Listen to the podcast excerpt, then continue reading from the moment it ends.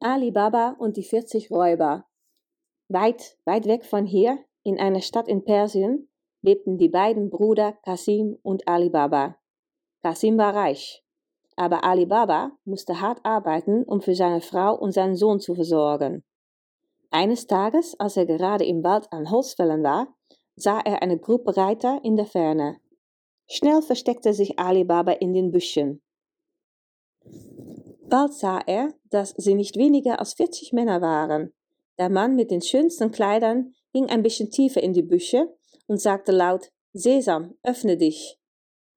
Eine Tür in der Steinwand öffnete sich und schloss sich wieder, sobald all die Diebe reingegangen waren. Ali Baba war verzaubert von dem, was er gerade gesehen hat. Er wartete in den Büschen, bis die Diebe wieder herauskamen. Der Chef der Diebe sagte, Sesam, schließe dich und dann ritten alle 40 wieder weg. Ali Baba konnte nicht widerstehen und wollte einen Blick in das Versteck der Räuber werfen. Er ging zu der Steinwand und sagte, Sesam, öffne dich. Und zu seiner Überraschung öffnete sich die Tür. Innen sah er einen Raum voller Schätze. Ali Baba nahm so viel Gold mit, wie seine Esel tragen konnten.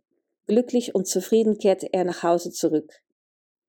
Er erzählte die Geschichte seiner Frau, und sagte, das muss ein Geheimnis bleiben.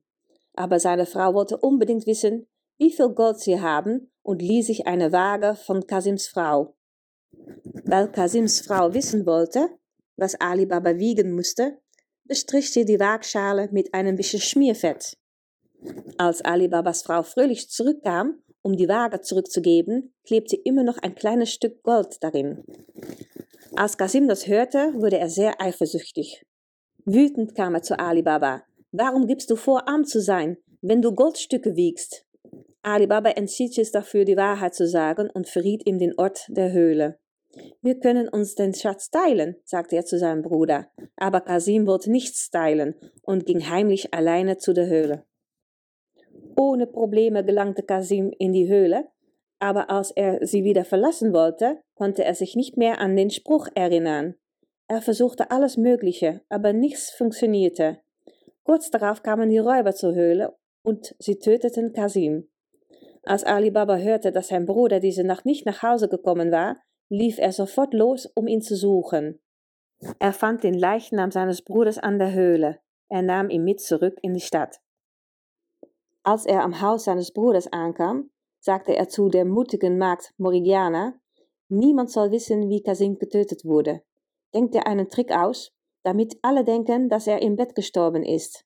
Und das tat Morgiana. Kasim wurde begraben und Ali Baba zog in das Haus seines Bruders. Währenddessen waren die Räuber außer sich. Seitdem Kasims Leichnam verschwunden war, wussten sie, dass noch jemand den Ort ihres Verstecks kannte. Daher ersann der Chef der Räuber eine List.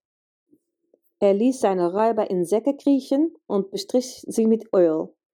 In einen Sack füllte er tatsächlich Öl. Er lud alle Säcke auf seine Esel und zog so in die Stadt. Er fand heraus, zu welchem Haus er gehen musste. Dort hielt er an und fragte als Ölhändler nach einem Platz für die Nacht. Er hatte den Plan, Ali Baba im Schlaf zu töten. Morgana war dafür zuständig, den Gast zu versorgen, aber die Öllampe waren ausgegangen und es war kein Öl mehr im Haus. Daher entschied sie, ein bisschen Öl aus dem Sacken des Händlers zu nehmen. Sie entdeckte sofort, dass Männer anstatt Öl in den Sacken waren und durchschaute den Händler. Mutig wie sie war, dachte sie sofort einen Plan aus, um Ali Baba zu schützen. Sie tötete alle Räuber in den Säcken mit heißem Öl. Als der Chef der Räuber das entdeckte, floh er. Der Chef der Räuber wollte sich an Ali Baba rächen. Er dachte sich einen Plan aus und kam zurück in die Stadt. Hier freundete er sich mit Ali Babas Sohn an. Er wurde von Ali Baba zum Essen eingeladen. Das ist alles gut und schön, aber ich werde kein Salz essen, sagte er. Laut einem alten Brauch muss man Salz essen, wenn man mit jemandem befreundet sein will. Als Morgiana diese merkwürdige Aussage hörte, wurde sie misstrauisch. Nachdem sie den Gast gesehen hatte, war ihr klar, was vor sich ging. Sie erkannte ihn sofort als der Chef der Räuber und plante ihn zu töten. Zum Glück funktionierte ihr Plan und Alibaba war in Sicherheit. Alibaba war so dankbar, dass er Morgiana erlaubte, seinen Sohn zu heiraten. etwas, das sie alle wollten. Das Geheimnis der Höhle wurde von Generation zu Generation weitergegeben. Und wenn Ali Baba und seine Familie nicht gestorben sind, dann leben sie noch heute.